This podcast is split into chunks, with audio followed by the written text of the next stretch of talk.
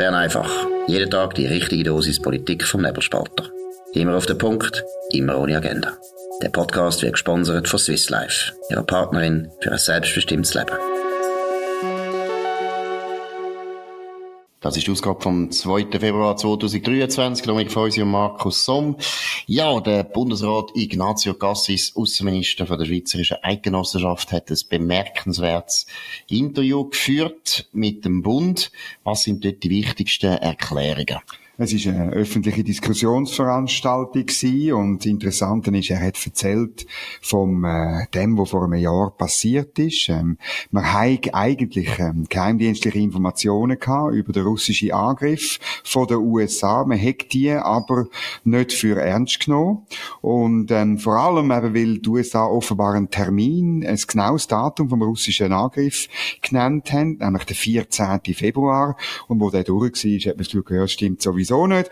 Und dann Zehn Tage später griff Russland die Ukraine an. So hat er es gesagt. Und aus heutiger Sicht müssen wir zugeben, dass die USA besser informiert war als er. Man hat sich eben stark auch auf andere Dienste in Europa verlassen.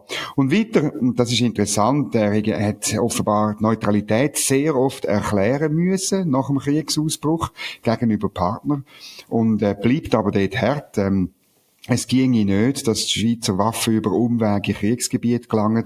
Bis vor drei Jahren hätte es so einen kleinen Handlungsspielraum im Kriegsmaterialgesetz gegeben, aber genau das hat das Parlament gestrichen und jetzt können wir nicht im Nachhinein kommen und das wieder einführen.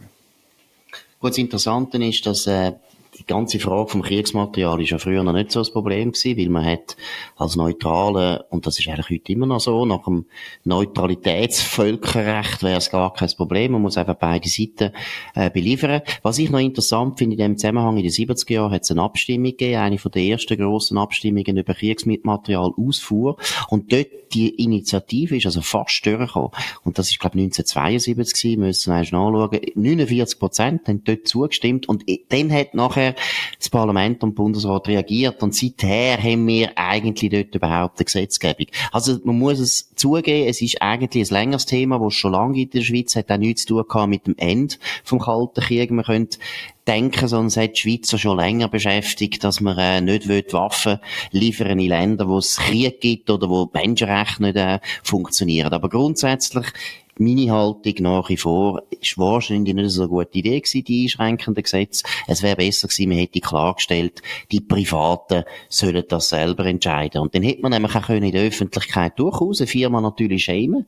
Wenn die jetzt zum Beispiel irgendwo in Russland würden ein Geschäft machen, hätte man können sagen, das ist eine, keine gute Firma und so weiter. Dann hätte die Firma sich das auch dreimal überlegt. Jetzt hängt immer der Staat drin. Er muss das erlauben. Er muss das regulieren. Und das führt immer dazu, dass die Neutralität von der Schweiz im Frage gestellt wird. Ja, aber ich muss, äh, mir ist noch wichtig der Punkt, die, die Verschärfungen von der Kriegsmaterialgesetz, die sind eigentlich höchst selten, gar nie, habe ich Erinnerung, dass die mit der Neutralität begründet sind. Oder? Darum, man kann nicht alles der Neutralität anlasten, sondern eben, es ist an sich vorher möglich gewesen. Man hat das so gemacht aus einem, aus einem moralischen, ähm, aus einer moralischen Bewegung. Man will nicht Waffen liefern, die dann irgendwo eingesetzt werden. Das ist leicht absurd, aber das ist so ein bisschen, ja, vielleicht auch ein bisschen vom Frieden verwöhnte Haltung, die sagt, ja, eben, wir tun schon mit Waffen handeln, aber sie, nein, nein, nein, sie dürfen ja auch nie benutzt werden. Das ist wahnsinnig schade. Und, und darum könnte man auch wieder zu einer Haltung zurückkommen, wo, wo Privatwirtschaft und Staat eben wieder trennt. Das ist auch die Vermischung von Staat und Privat. Alles wird politisch, alles wird staatlich, wo da zum Problem führt. Absolut. Und das ist ja, wir sind ja gestern am Anlass gewesen, wo der Christoph Blocher die Geschichte auch wieder erzählt hat. Die Banken selber, selber sagen, das stimme nicht, aber der Christoph Blocher sagt das immer und ich nehme an, er hat da wahrscheinlich bessere Informationen als Banken gern öffentlich sagen. Grossbanken haben natürlich ein grosses Interesse gehabt, dass wir jetzt die Sanktionen mittragen von den Amerikanern, weil man natürlich gewusst hat, die Amerikaner würden den Banken noch ein Leben schwer machen und die Banken hätten selber müssen entscheiden, ob sie da die mitmachen oder nicht. Sie hätten sowieso müssen und hätten aber gegenüber dem Kunden nachher das müssen erklären. Jetzt haben sie es ein bisschen einfacher, weil sie natürlich können sagen, die Schweiz selber hat das beschlossen, der Staat, wir können nicht anders. Was ich noch schnell anfügen zu dem moralischen Problem, wo du genannt hast, oder? Das ist meiner Meinung nach eben eigentlich gar keine moralische Position. Es ist eine amoralische Position, wo einfach sagt, solange ich mir die Hände nicht schmutzig mache, ist die ganze Welt in Ordnung. Weil letztlich ist völlig klar, ob die Schweiz Waffen liefert in ein Kriegsgebiet oder nicht, es ändert nichts an dem Krieg. Der Krieg gibt's. Und es ist so eine typische narzisstische Haltung, dass man eben sagt, ich will einfach nichts damit zu tun haben und dann bin ich ein Guter und komme in den Himmel und die anderen sollen in der Hölle schmoren, anstatt dass man eben verantwortungsethisch überlegt, dass eben Waffen in vielen Fällen das sieht man jetzt gut in der Ukraine, eine ganz wichtige Rolle spielen, und zwar eben eine, eine, eine segensreiche Rolle. Niemand will heute den Ukrainer verbieten, dass sie sich wehren, mit Waffen wehren.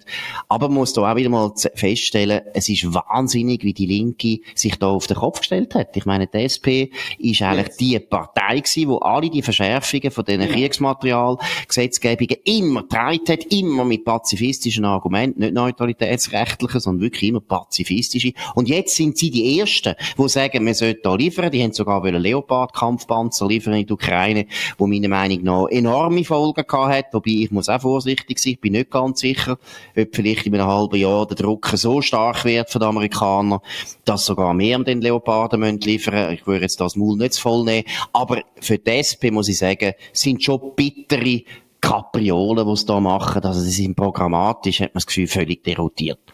Ja, wir sind gestern eben an einem Anlass gewesen, einem Referat vom Herfried Münkler, Politikwissenschaftler, früher äh, Humboldt-Universität Berlin, einer von der, würde ich sagen, profiliertesten Politikwissenschaftler, die Deutschland hat, insbesondere eben zu geopolitischen, internationalen Fragen von Krieg und Frieden und so weiter.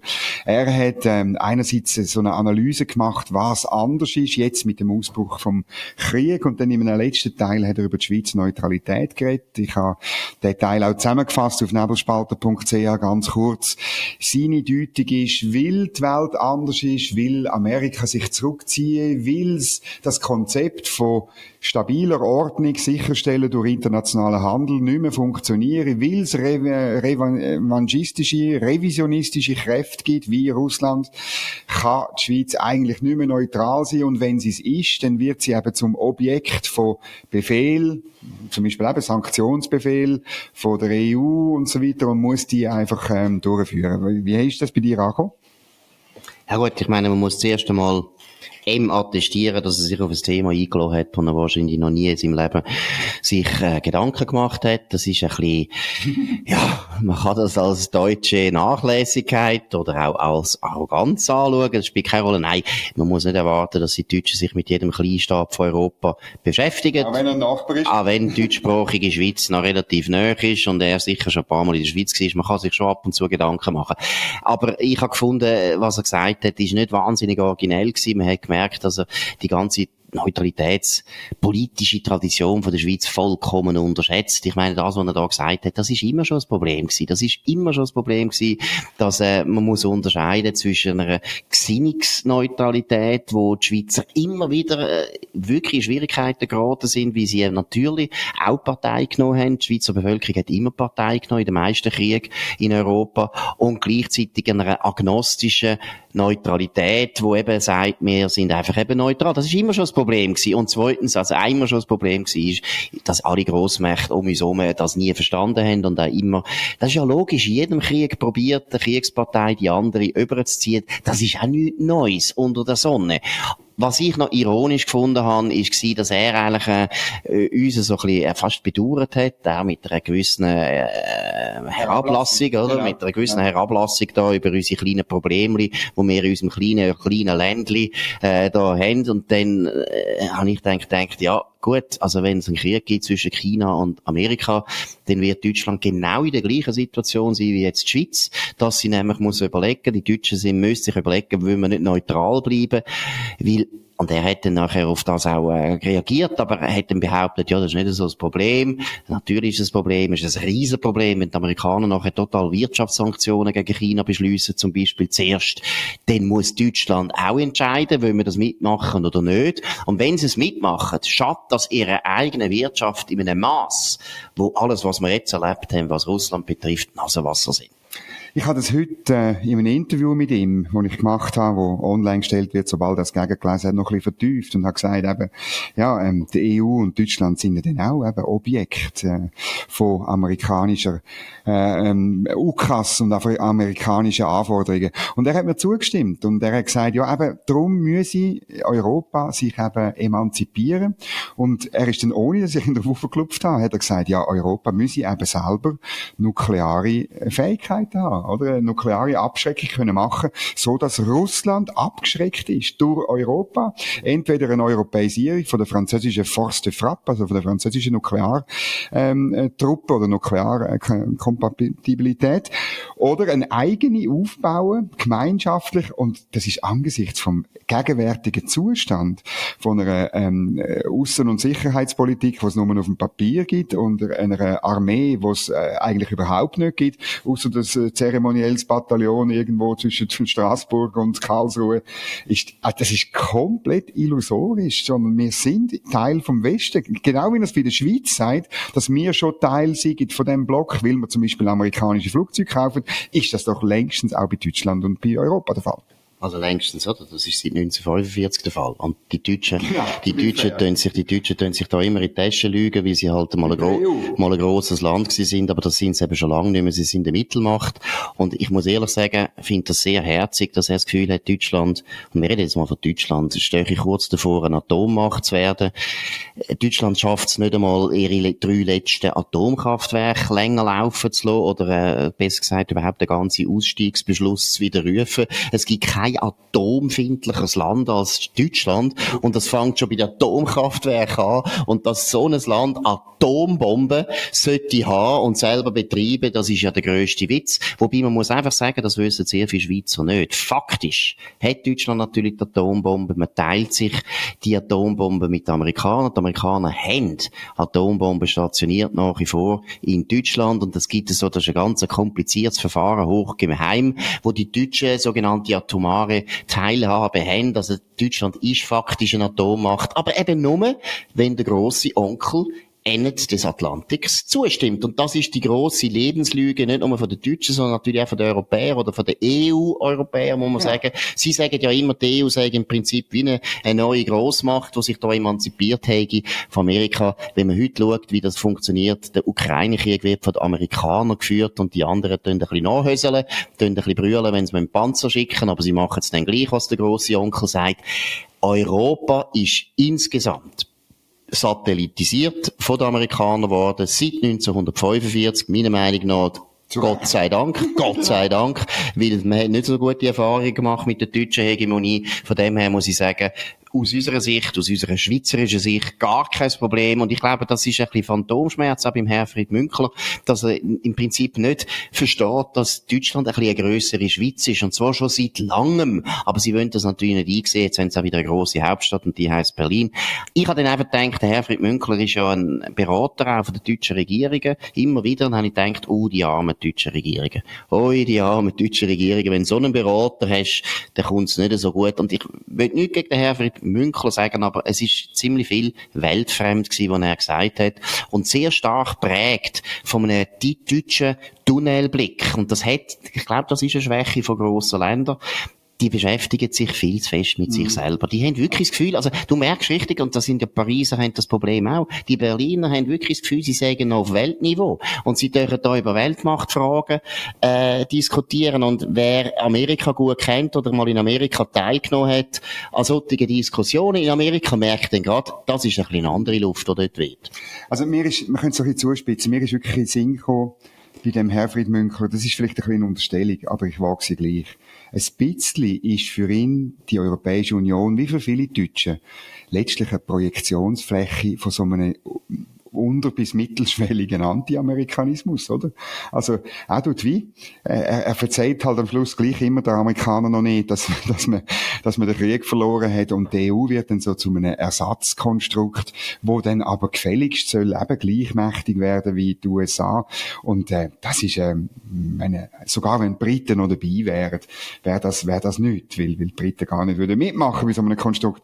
Aber das ist, ähm, äh, letztlich ein Problem. Ja, und das ist auch grotesk, weil die Deutschen Deutschen selber ja nicht bereit sind, das zu machen, was nötig wäre. Ja, Eben, genau. sie müssen ihre Armee aufrüsten, sie müssen Atombomben haben, oder sie müssten wieder, und so kommen wir zum nächsten Thema, wieder Atomkraftwerke zulassen. Und wir sind sehr, sehr überrascht und beeindruckt, ja. dass der Robert Habeck, e- Energie, Energie- und Wirtschaftsminister von Deutschland, was der für unglaubliche Einsichten hat, äh, sagst du, ich bin, ich bin noch sprachlos, weil ich muss wirklich sagen, ich bin, wirklich beeindruckt. Er ist ja Kinderbuchautor, deshalb ein Spezialist für Sonne und Wind. Was sagt er? Das ist großartig, oder? Er hat verkündet, Deutschland brauche jetzt eben eine sogenannte Kraftwerkstrategie ähm, damit man immer genug Strom habe. Und das sieht eben so, erklärt er dann äh, in dem Film, den ich auch unten verlinke, weil äh, man, st man stund, weil die Sonne in der Nacht nicht scheint. Der sagt es wirklich so, tönt euch das reinziehen. Und weil der Wind auch nicht immer bläst. Und darum brauche ich mir eben Kraftwerke, die dann Strom liefern, wenn die Erneuerbaren das nicht können. Wind weht nicht immer, die Sonne scheint nicht immer. Und ich kann mich noch gut erinnern, vor allem damals in Basel natürlich, dem rot-grünen Basel, wie die Leute sich lustig gemacht haben und gesagt, ja, das ist jetzt blöd, was die da schreiben und so weiter. Und jetzt also, sind wir so weit, dass der Minister Robert Habeck das auch sagt. Das ist auch das Anliegen von der Blackout-Initiative. Ja, das müssen wir jetzt wirklich mal betonen. Wir werden es jetzt jedes Mal in Bern einfach sagen, weil es ist wirklich wichtig, dass die Volksinitiative, Blackout-Initiative heisst die, wird sicherstellen, dass wir so schnell wie möglich können wieder Atomkraftwerke bauen. Die Initiative müssen wir unterschreiben, die müssen wir unterstützen. In dem Sinn, äh, wer sich interessiert, kann uns auch jederzeit schreiben. Wir können auch Unterschriftsbögen verschicken. Ist ganz etwas Wichtiges. Gut, das zum Thema Sonne und Wind, wo ab und zu halt doch nicht können Strom liefern, wie jetzt sogar ein Vertreter von der Steinzeitpartei in Deutschland gesagt hat. Jetzt, um was geht's? Wir haben ein zweites Thema, drittes Thema, die Ukrainer und Sozialhilfe. Dominik. Ja, in Luzern ist die Situation ganz schlimm. Dort kommen die Ukrainer nämlich nur 14 Franken 15 Sozialhilfe pro Tag über. Und jetzt gehen die Ukrainer wegen dem ähm, als Kantonsgericht, 39 ukrainische Flüchtlinge haben äh, eine Klage eingereicht, mit Hilfe von ähm, NGOs und linken Kantonsräten, offenbar. Genau, und ich muss sagen, da sind sehr gut beraten gewesen, dass sie das machen.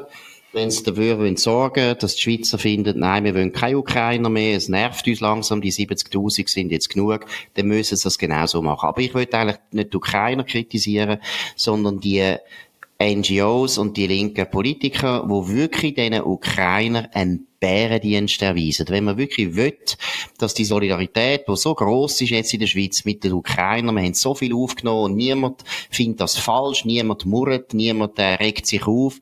Wenn man will, dass die große und gute und grosszügige Stimmung aufhört, muss man nur solche birrenweiche Gerichtsentscheide erwirken, dann muss man die Leute im Prinzip aus meiner Meinung nach verheizen.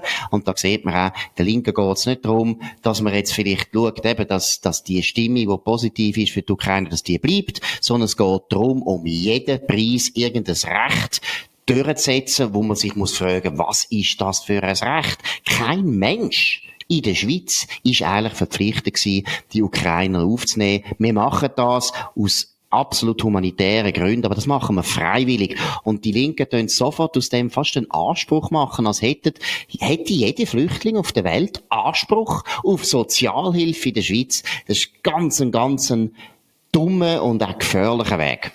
Ja, und es geht natürlich noch mehr, oder? Also links will man ja unbedingt, dass das einheitlich ist in der ganzen Schweiz. Man will, dass Sozialhilfe nicht mehr Sache von der Kantone ist, außer vielleicht, dass sie zahlen. Und man will, dass die Sachen vereinheitlicht werden und darum macht man so einen Prozess. Vielleicht noch einfach ähm, äh, to the facts, oder? Also 14 Franken 15, das ist ähm, zwar ähm, nicht so viel wie in diesen SCOS-Richtlinien, diesen eben pseudo-einheitlichen Richtlinien für die ganze Schweiz verlangt wird. Dort ist nämlich eine Bandbreite drin, aber die geht von 9 Franken Franken 70 bis zu 26 Franken 80 pro Tag, wie der Blick schreibt. Und äh, das heißt eben, man ist also in dem Range drin, aber schon das ähm, muss bekämpft werden, weil es eben um mehr geht. Man will das eidgenössische Sozialhilfegesetz, man will die Sache noch weiter weg von Gemeinden, von Kantonen, noch weiter weg von den Bürgern ähm, wegnehmen, keine Subsidiarität, keine Verantwortlichkeit von den Kantonen, möglichst Bürokraten geben, wo man nicht abwählen kann. Es geht auch um äh, Bekämpfung von der Demokratie und das auf juristischem Weg das ist so die übliche Taktik. Und wie gesagt, also der, der Kollateralschaden ist sehr, sehr groß, weil es führt dazu, dass die Stimmung gegenüber der Ukraine schlecht wird. Und es ist auch insofern, meiner Meinung nach, eine unglaubliche Trottelstrategie, eine birrenweiche Strategie, weil es führt ja dazu, dass die Leute, anstatt dass sie sich würden bemühen, irgendeinen Job zu finden und eben schauen, dass sie sehr schnell wieder selber auf den eigenen Beinen stehen, tun die Linken schauen, dass die sofort verrentet werden, dass die sofort versinken in der Sozialhilfe, wo sie erstens für sich selber nichts davon haben, weil sie nämlich auch ihr ganzes Selbstbewusstsein verlieren. Niemand ist gern abhängig, aber die Linken finden das offensichtlich nicht so das Problem. Es ist eine ganze, ich muss es wirklich sagen, es ist eine grusige Politik, man muss das verurteilen, man muss das unter, unterbinden, aber wir können es jetzt heute nicht unterbinden, wir machen es vielleicht morgen, das ist Bern einfach gewesen, von dem 2. Februar 2023, ich, von unserem Markus Somm.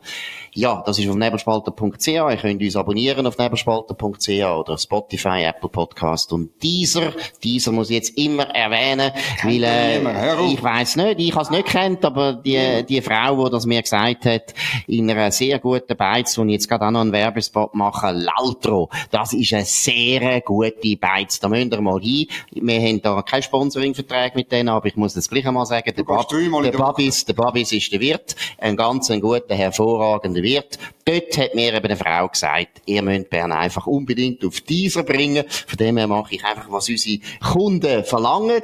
Dominik, das ist der Punkt. Grossartig. Gut. Und wir sind froh, wenn ihr uns weiterempfehlt. Wir sind froh, wenn ihr uns hoch bewertet. Wir sind wieder da für euch morgen um die gleiche Zeit auf dem gleichen Kanal. Wir wünschen einen schönen Abend. Das war Bern einfach. Immer auf den Punkt, immer ohne Agenda. Gesponsert von Swiss Life, ihrer Partnerin für ein selbstbestimmtes Leben.